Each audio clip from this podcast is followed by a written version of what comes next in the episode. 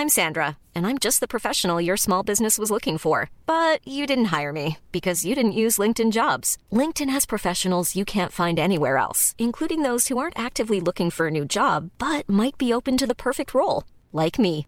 In a given month, over 70% of LinkedIn users don't visit other leading job sites. So if you're not looking on LinkedIn, you'll miss out on great candidates like Sandra. Start hiring professionals like a professional. Post your free job on linkedin.com/people today. Hola amigos, sean bienvenidos a un video más de Cat. Bienvenidos al canal de Cat. Y el día de hoy vamos a hablar de algo que tal vez muchos estén preguntando, que es si podemos aprender un idioma por medio de series o películas. Vamos allá.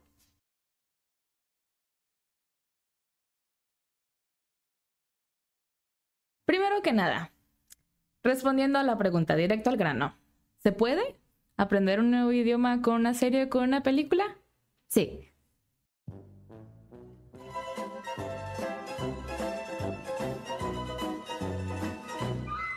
Pero no simplemente es elegir una serie o una película y que vayamos a automáticamente con una nueva vez que la veamos saber todo de un idioma o aprender todo un idioma. Desgraciadamente no es tan sencillo. Primero, todos tenemos una película favorita, una película que le hemos visto mil veces, de cualquiera que sea el género. Puede ser nuestra película favorita creciendo, puede ser nuestra película favorita puede ser una serie con la que hayamos crecido, puede ser lo que sea, pero todos no lo sabemos de memoria. ¿Qué pasaría ahora si vemos una vez más este contenido, este material, ya sea la serie o la película, si lo vemos una vez más, pero en otro idioma? Eso es lo que queremos tocar con este video. Para empezar, para tomar esto de tomar un material o un contenido como una herramienta para aprender un idioma o como un material auxiliar para aprender un idioma, es importante decir ciertos niveles en los que estamos en el idioma para que esto sea posible. Por ejemplo, si somos principiantes en el idioma, no sabemos absolutamente nada, ciro, ciro, ciro.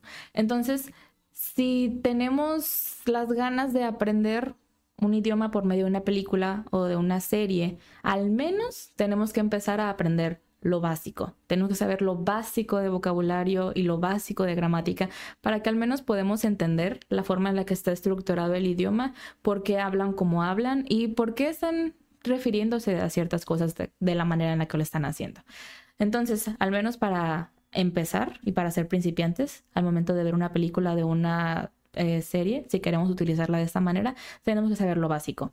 Ahora, podemos primero aprender el idioma y luego ver la película o serie, o es mejor ver primero la película o serie y después aprender el idioma. En realidad, entre ambos casos, mmm, depende más o menos como de qué es lo que nos guste. Ambos casos pueden funcionar.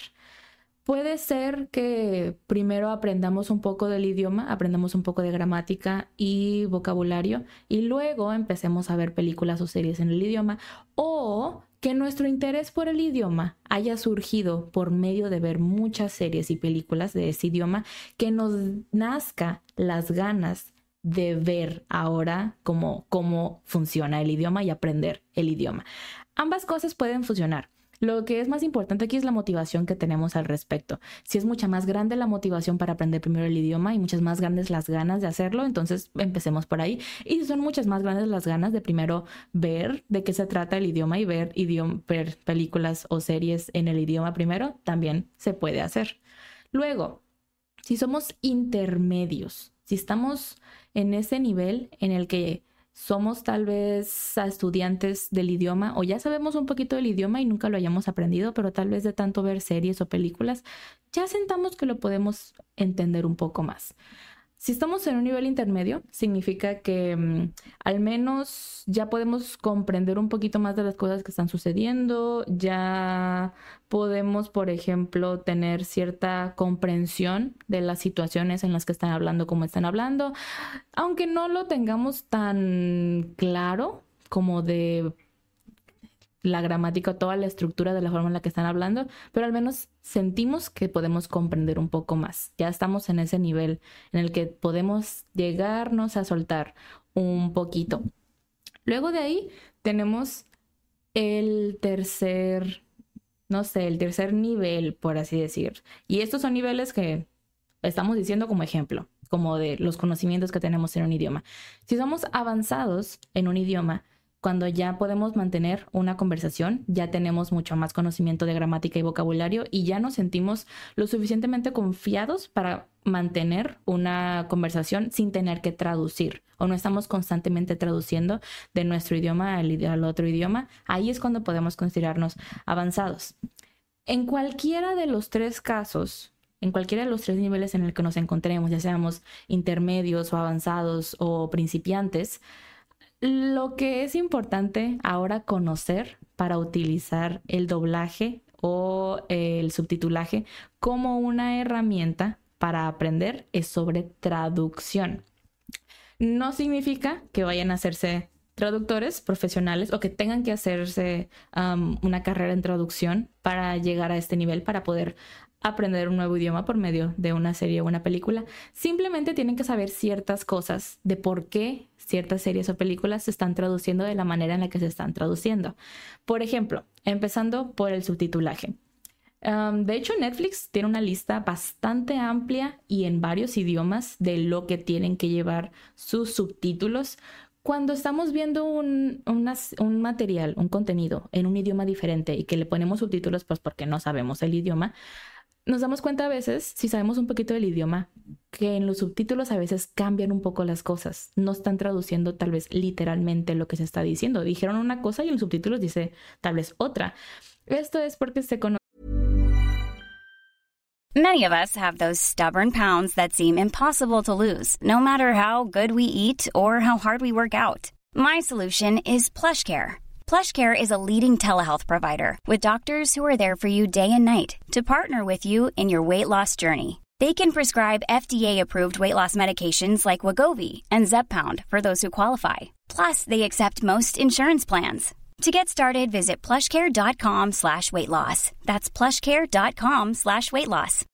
Millions of people have lost weight with personalized plans from Noom. Like Evan, who can't stand salads and still lost 50 pounds.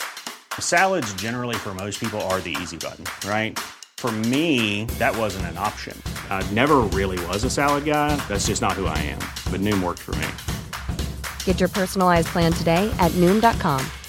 Real Noom user compensated to provide their story. In four weeks, the typical Noom user can expect to lose one to two pounds per week. Individual results may vary. Como decisiones del traductor. Muchas veces no se puede traducir algo literalmente palabra por palabra, eh, porque también la gramática de los idiomas es diferente.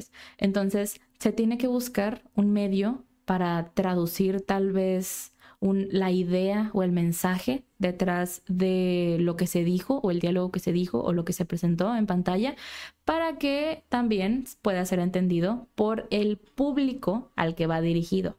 Si es un público para niños, normalmente los diálogos se, se, trata que la traducción también sea entendible para niños. Si es para adultos, para adultos, adolescentes, adolescentes, etcétera, etcétera.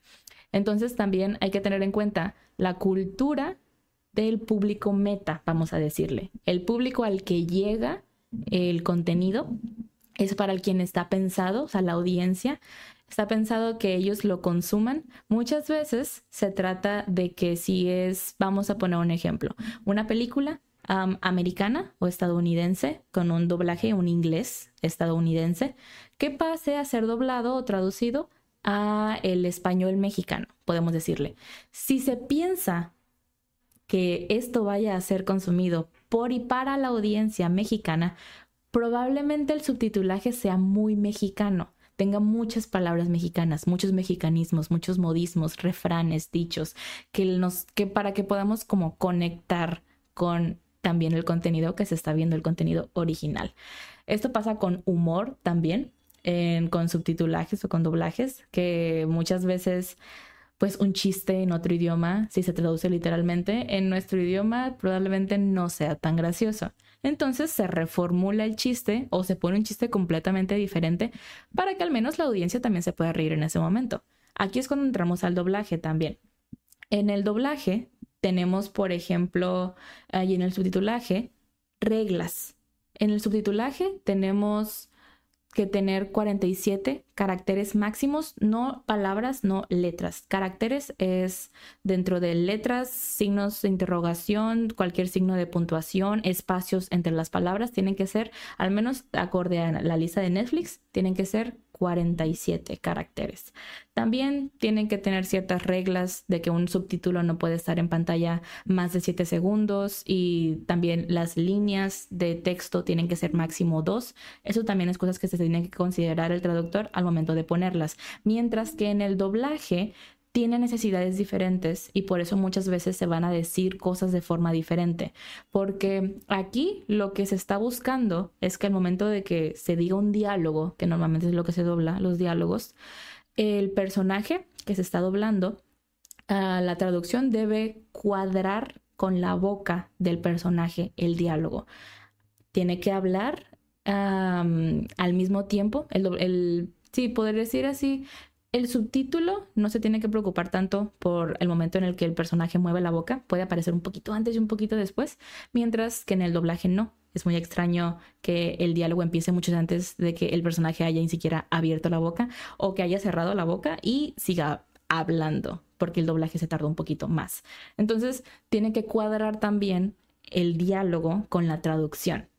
Esa es otra cosa que también se tiene que considerar. Muchas veces no va a ser posible traducirlo literalmente.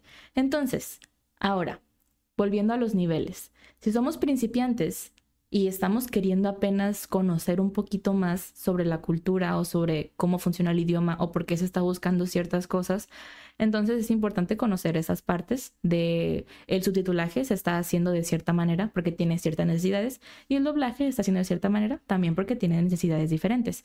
Cuando ya somos avanzados y que ya sabemos el idioma, a veces vemos contenido en ese idioma y decimos, eso está mal o eso que se dijo no lo está diciendo de esa manera, esto no es lo que está queriendo decir. En realidad, todo depende del contexto un diálogo puede funcionar en ciertos contextos y ciertos contextos y ciertas cosas pueden funcionar a cómo esté funcionando un diálogo.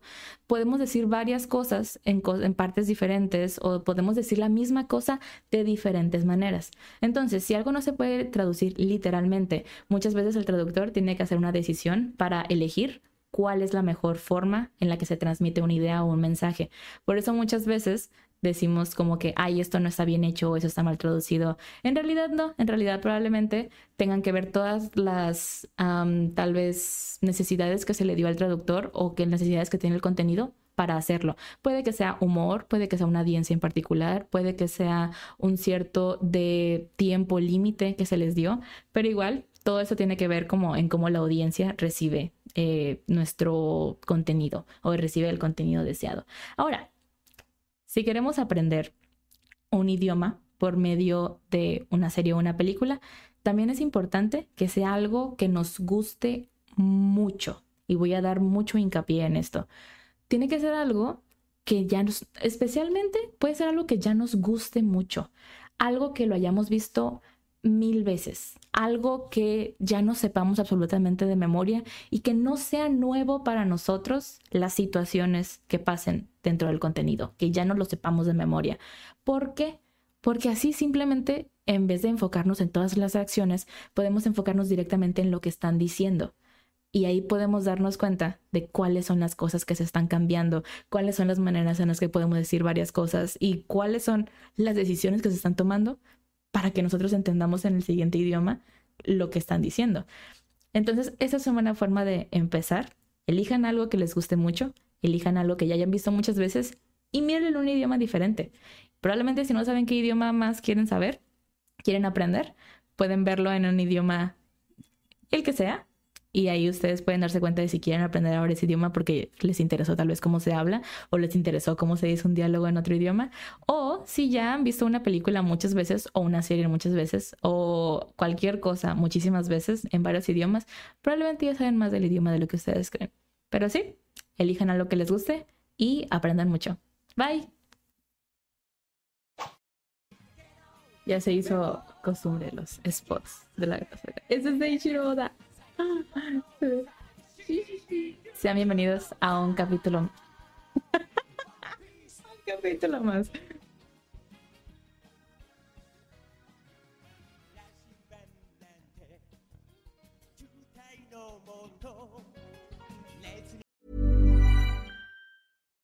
If you're looking for plump lips that last, you need to know about Juvederm lip fillers. With Juvederm Volbella XC and Juvederm Ultra XC, your lip look, whether it's subtle or bold, can last up to one full year with optimal treatment and no additional maintenance. Find a licensed specialist and see if it's right for you at juvederm.com today. That's J U V E D E R M.com. Add fullness to lips in adults over 21 with Juvederm Volbella XC or Juvederm Ultra XC. Do not use if you have severe allergies or a history of severe allergic reactions, or if you're allergic to lidocaine or the proteins used in Juvederm. Tell your doctor if you have a history of scarring or taking medicines that decrease the body's immune response or that can prolong bleeding. Common side effects include injection site redness, swelling, pain, tenderness, firmness, lumps, bumps, bruising, discoloration, or itching. As with all fillers, there's a rare risk of unintentional injection into a blood vessel, which can cause vision abnormalities, blindness, stroke, temporary scabs, or scarring. For full important safety information, visit juvederm.com.